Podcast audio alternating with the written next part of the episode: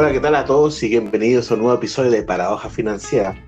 Hoy estamos grabando un día viernes 23 de septiembre, em, ya terminando la semana, una semana roja para los mercados financieros, un viernes de, no sé, desplomó, al tener un miedo, de, un miedo de, de una recesión y aparte que la preocupación ante la subida de la tasa de interés que se está provocando, bueno, esto provoca a, los inversores eh, ventas masivas.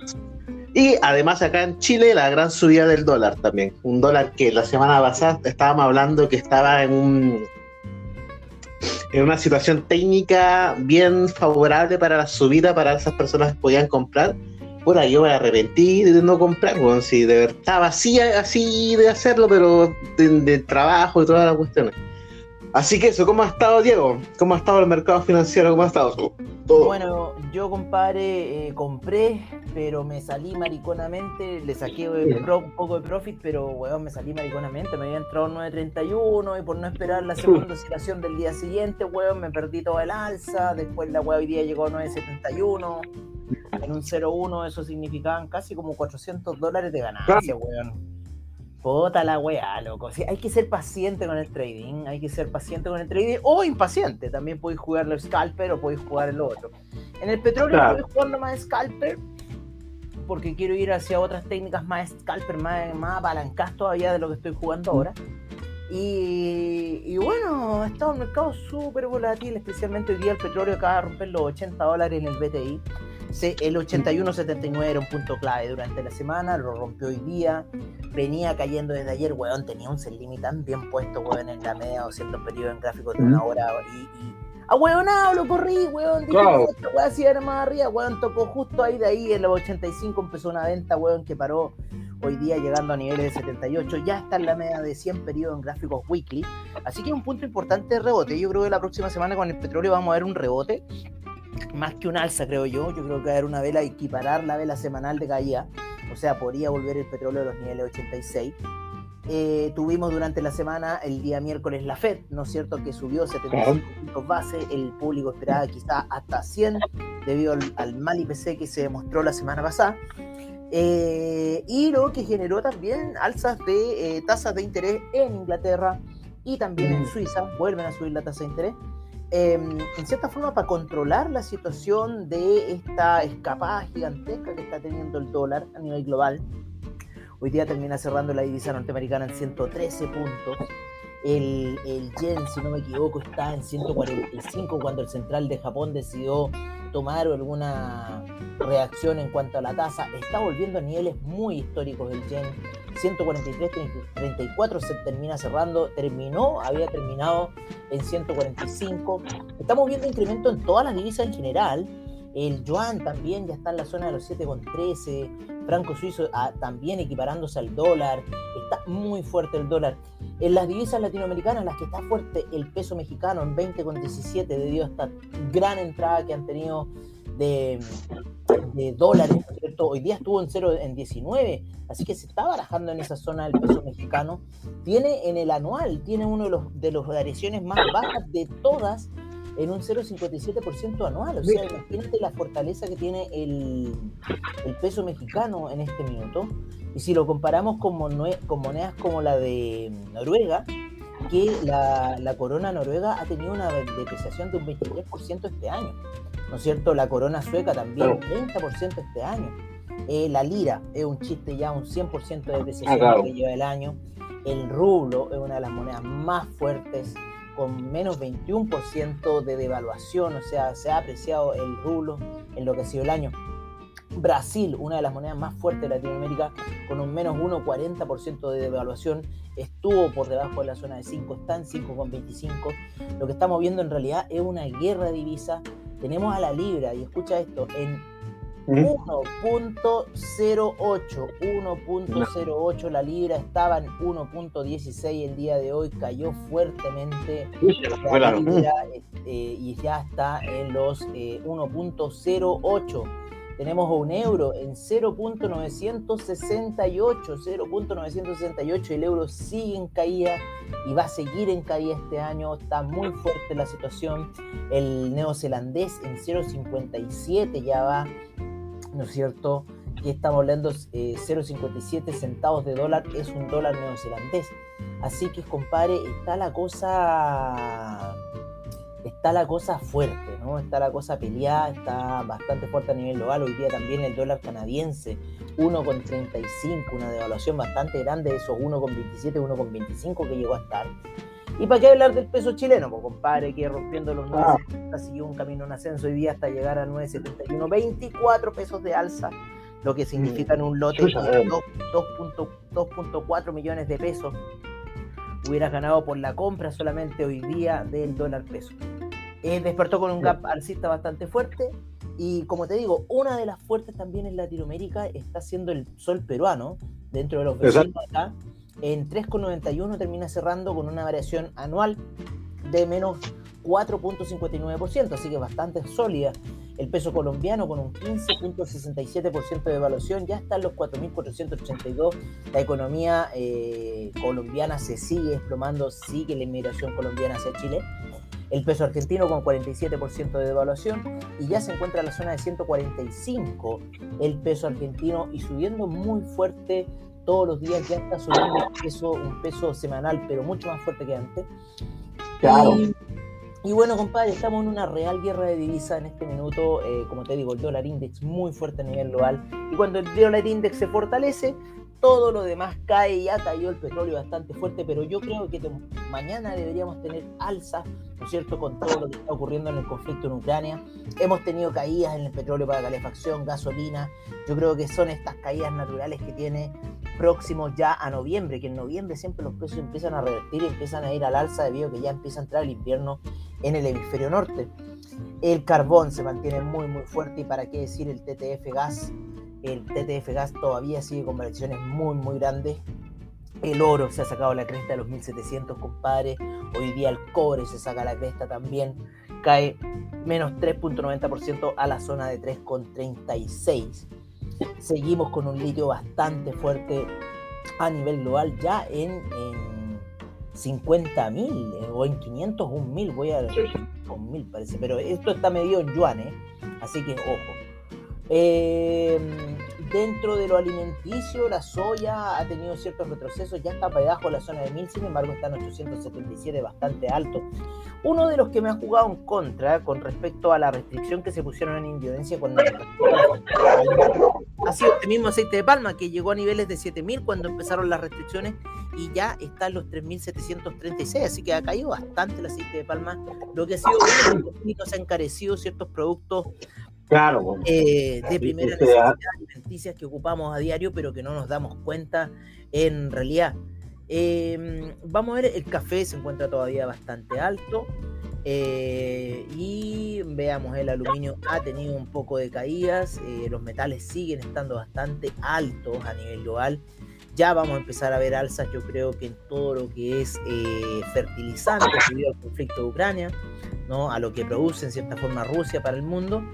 Y bueno, vamos a ver un poco los índices de electricidad, en donde España es uno de los que ha experimentado la, la mayor caída porcentual el día de hoy con un menos 27% el euro por megawatt, el euro por megawatt en España cayó un menos 27.08%. Da igual, igual cayó harto. Italia, Italia sigue subiendo el porcentaje, lleva un 149% de alza en el año. Francia es uno de los que más subió con 399% de alza en el año. Luego Alemania con un 175% para la energía en el año y Reino Unido con un 60.87 y este precio debería subir aún más hacia ya lo que se acerca al invierno. Estaban todos muy asustados en lo que es, eh, en lo que es, ¿cómo se llama? Eh, Reino Unido con lo que va a pasar con el incremento de 80% en la situación. Por otra parte, ¿no es cierto? Después del dato de eh, la Fed el día miércoles con el alza de 0,75 puntos base. Tuvimos una reacción momentánea que nos llevó a los niveles de 12.000 en el Nasdaq para luego tener una fuerte caída, un fuerte desplome que lo llevó a cerrar a niveles de 11.600 y sigue la caída del Nasdaq en general. Y esa caída del Nasdaq, o sea, es, una cosa obvia si se caen los valores de Microsoft, si se caen valores que en cierta forma hemos dicho que están eh, reinando el Nasdaq de manera muy potente y lo estoy viendo aquí, vamos a ver el Nasdaq 100, ¿no es cierto?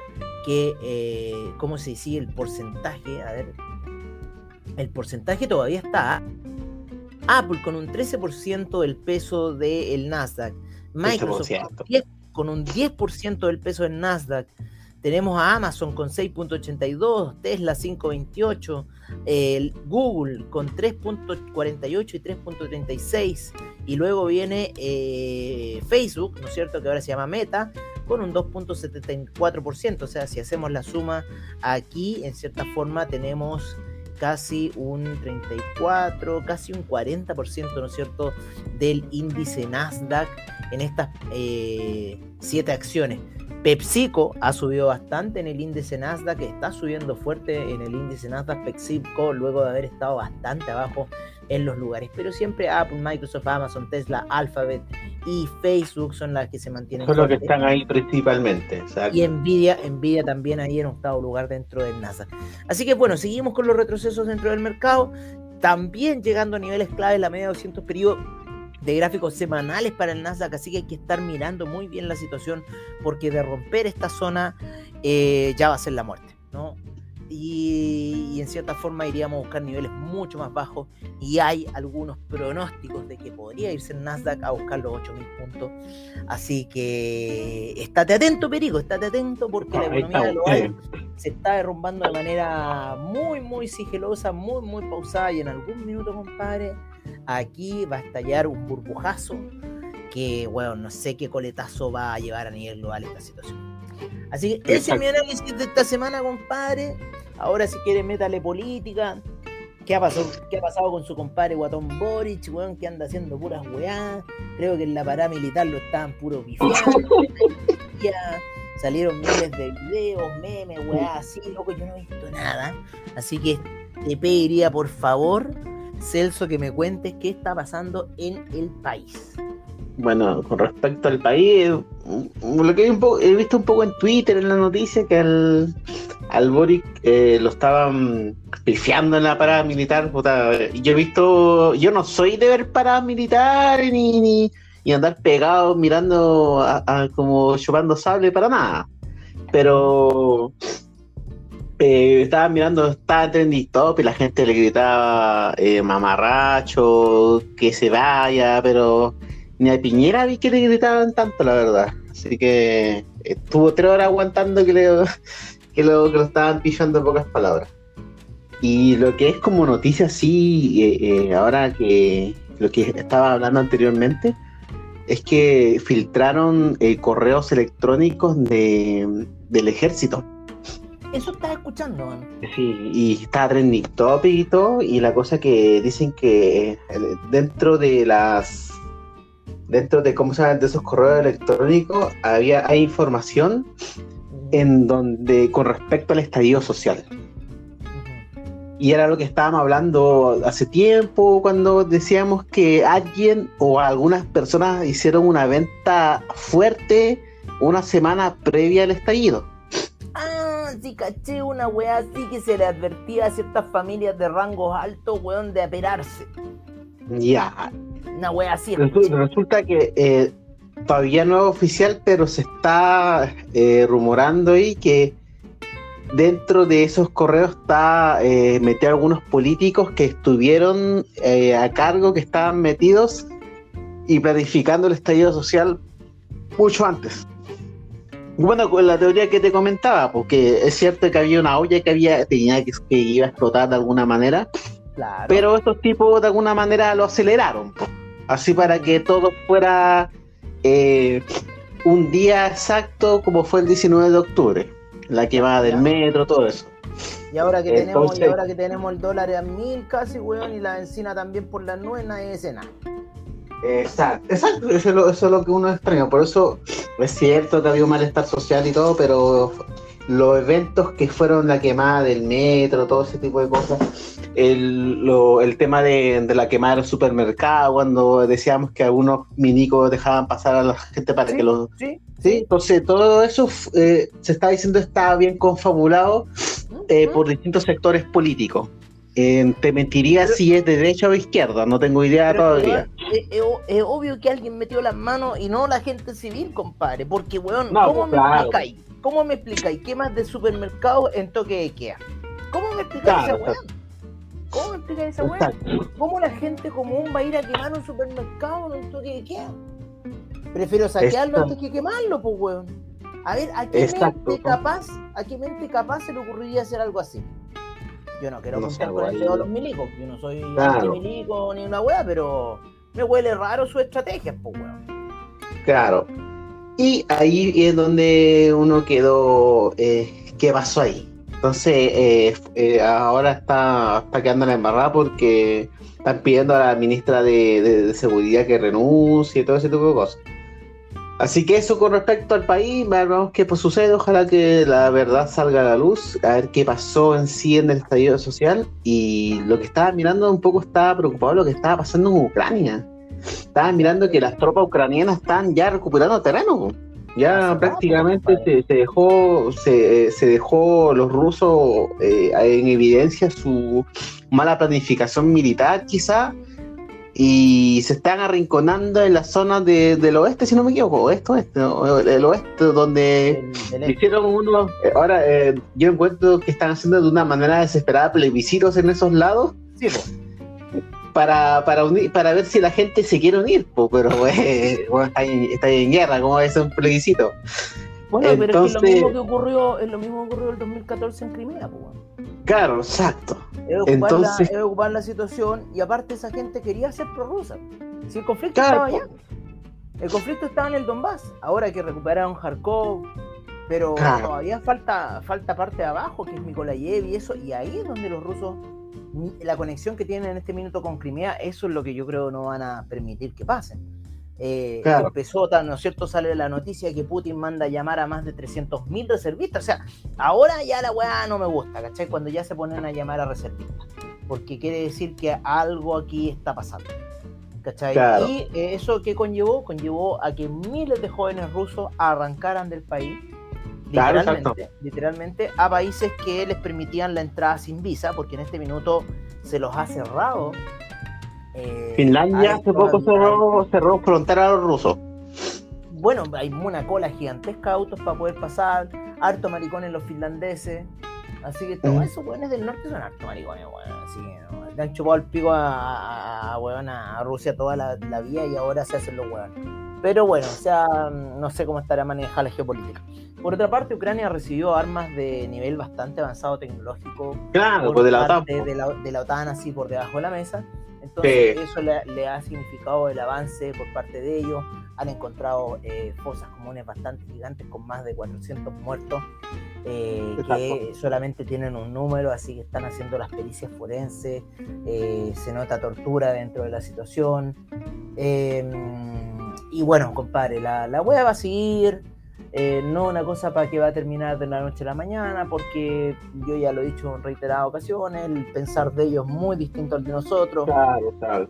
Y estos hueones son de tiro largo, son de tiro largo y, se, van a dar, se van a dar duro, especialmente ahí eh, Ucrania, Rusia, que es una situación política, geopolítica muy, muy, muy eh, delicada, compleja, weón, lo que significa Ucrania para Rusia y Rusia para Ucrania. Entonces, es una situación compleja lo que se está viviendo en esa zona y eh, bueno, vamos a ver qué irá a pasar, compadre. Ya se viene el invierno, se viene una nueva parte de este conflicto, weón. Ya en el invierno empieza una nueva situación, los inviernos son bravos allá. Eh, así que bueno, espero que no les caiga tanta, tanta nieve, no sé qué irá a pasar, compadre. ¿qué, escenario podría pasar con respecto a Ucrania y Rusia? Uno estaba hablando de que ya Putin se hasta ya metería armas nucleares y que sería lo menos probable, ¿eh? Putin está hablando de esa situación de que si siguen weando con la tecnología que le están pasando a Ucrania, él va a empezar a tomar el toro por otras, por otras astas y va a empezar a ocupar eh, ojivas nucleares y cosas así ante lo que la comunidad internacional y la última reunión de la OTAN estuvieron todos ahí como que chucha eh, que ya cortaran la guerra y la cuestión. Hablando de la OTAN, ¿no es cierto? Fue a declarar ahí a las Naciones Unidas tu compadre Warish, ¿ah? compadre Wallis y, y, ahí creo que también dejando la cagada, no sé qué, no sé quién creo, que fue, creo que fue con unos zapatos, unos zapatos rotos. Sí, fue con unos zapatos rotos. Ya, ya la weá al Boric está pasando a otro nivel, pues ya la weá es mm. moda. Entonces, mm, bueno, no sé, pues compadre, ahí el guatón fue a hablar ahí en las Naciones Unidas y parece que estuvo ahí más o menos. Guterres, ¿no es cierto?, también dio explicaciones eh, de lo que está pasando y bla, bla, bla. Eh, y bueno, todos están ahí, pero yo, como te digo, lo que se viene ahora para la, para la segunda fase de la guerra, ya entramos al otoño, oficialmente allá. Eh, así que el frío va a empezar y ahora se va a empezar a ver la situación, el rayado de la cancha. Claro.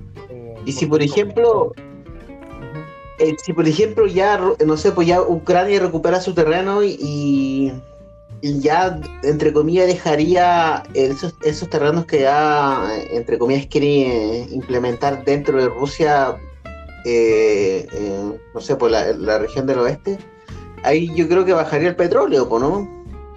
Ya porque ya la, la, guerra la guerra estaría ya en, su cúspide, ¿no? Ah. o continuaría, no sé es que todavía creen que la cosa es así. Los territorios que estamos hablando son demasiado, es un tema histórico demasiado fuerte que hay. Estos hueones no van a terminar la cuestión porque sí, y Ucrania no va a recuperar los territorios porque sí. ¿Cachai? En ah. este minuto la anexión que tiene eh, Rusia con toda la parte sur es demasiado fuerte. El que haberle quitado Mykolaiv y toda la cuestión y están ahí un paso de quitarle Odessa que es la principal fuente de salida de todos los granos que produce Ucrania y que generaría una crisis alimentaria global. Entonces no va a ser una, cosa que de la noche a la mañana, oh, Ucrania recupera los territorios porque Rusia se va a meter con todos y ya mandó llamar a claro. Exacto. Igual ahí está, ahí está, está el gran contrapeso, porque, ¿Ah? porque Ucrania igual está, hay gente que se está uniendo voluntariamente, entre comillas, de otros países a Ucrania, pues sí, no sé. eso, ya fue desde el inicio de la guerra, desde el inicio claro, de la guerra. Y aparte que eh, eh, las la, armas de la OTAN igual son de última tecnología, entonces de alguna manera eh, están como a trinche una trinchera, así, están es que por eso te digo, sí, mm. esta guerra recién se va a ver ahora, tenés que ver el territorio, va a entrar el invierno, ahora va a empezar otra guerra, otra parte de esta situación. Entonces, no es una cosa que, ah, de aquí en diciembre, Navidad, y Putin va a decir feliz Navidad, dejamos todo en paz. No, no va a ser así, estos weones son súper toscos, weón. Mm. Estos weones son súper duros, súper duros. Y no van a, no, no, aquí, compadre eh, o Ucrania termina controlando así la situación así, pero mm, como te digo, recuperando Kharkov y otras cosas más, pero pero hay mucha destrucción al paso, weón. Más de 400 muertos que encuentran en Kharkov. Imagínate las otras ciudades que se vienen, entonces... Weón, no, no es una cosa que va a ser así tan, tan, tan fácil el, tema.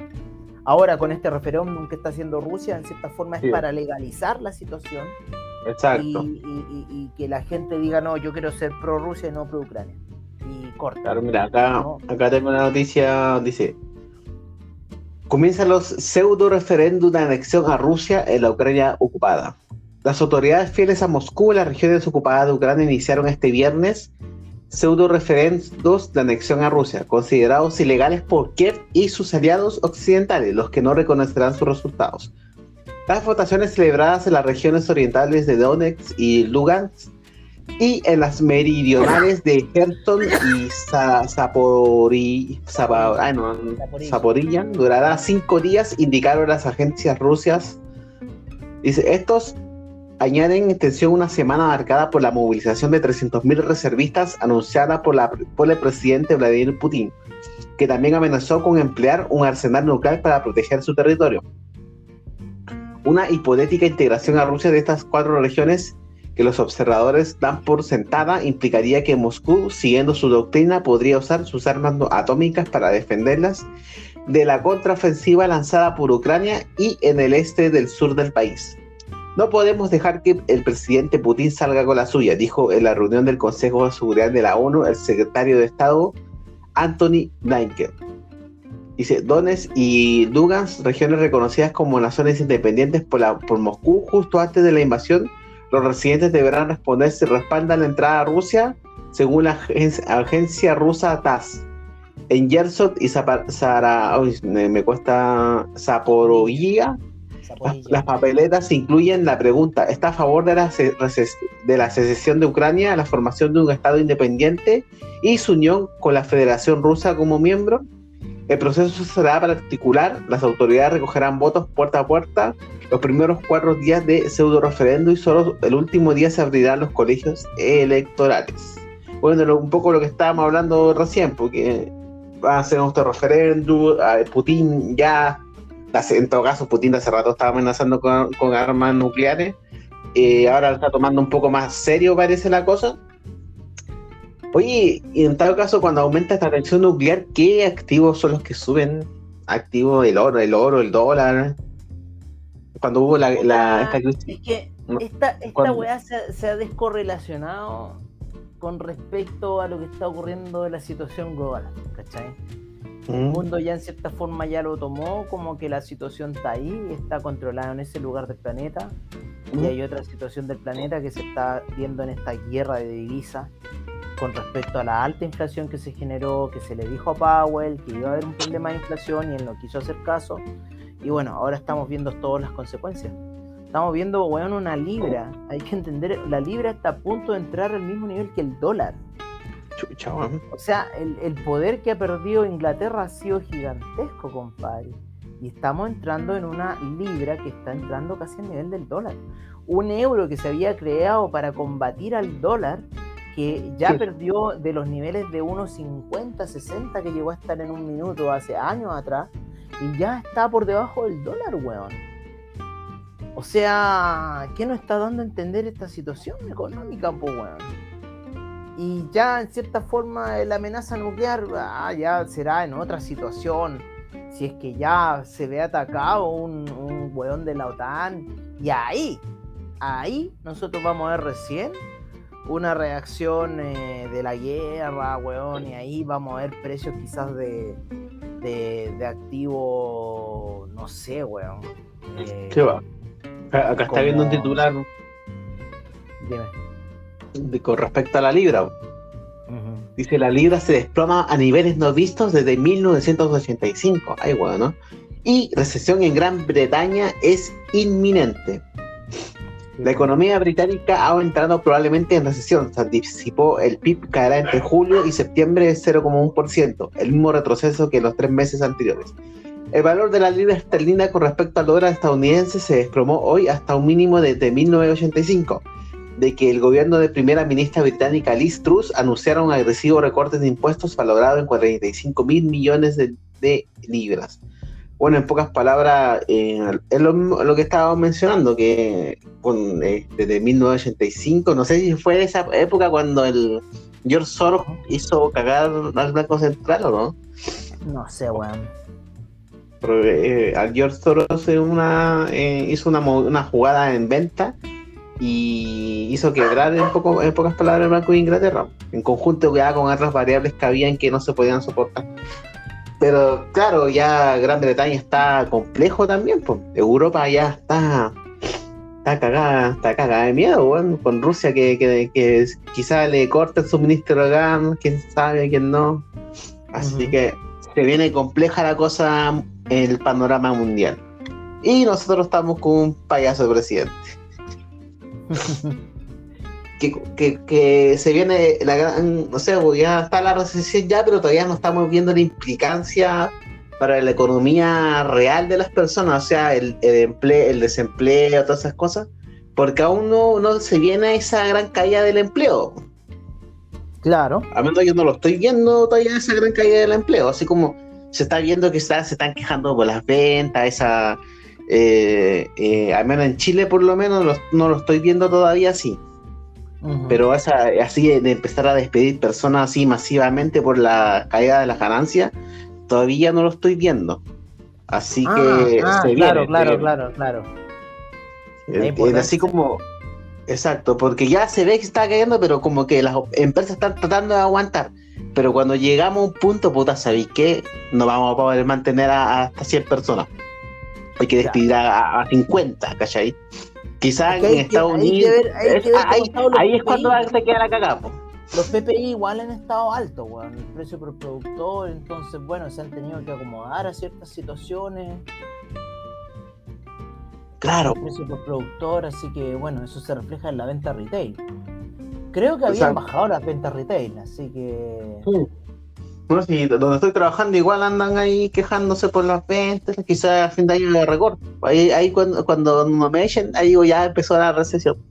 Claro, claro, claro. es, la, recesión de la economía real para las personas.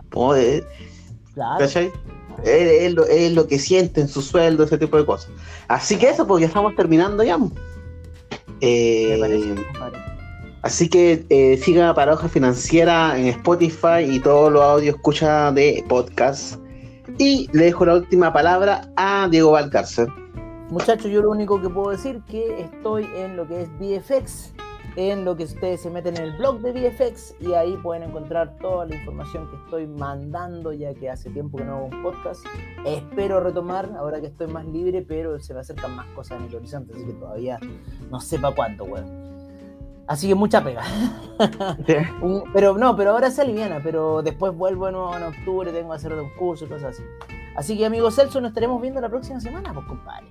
Nos estamos viendo, así que que tengan un buen fin de semana. Hasta luego. Adiós.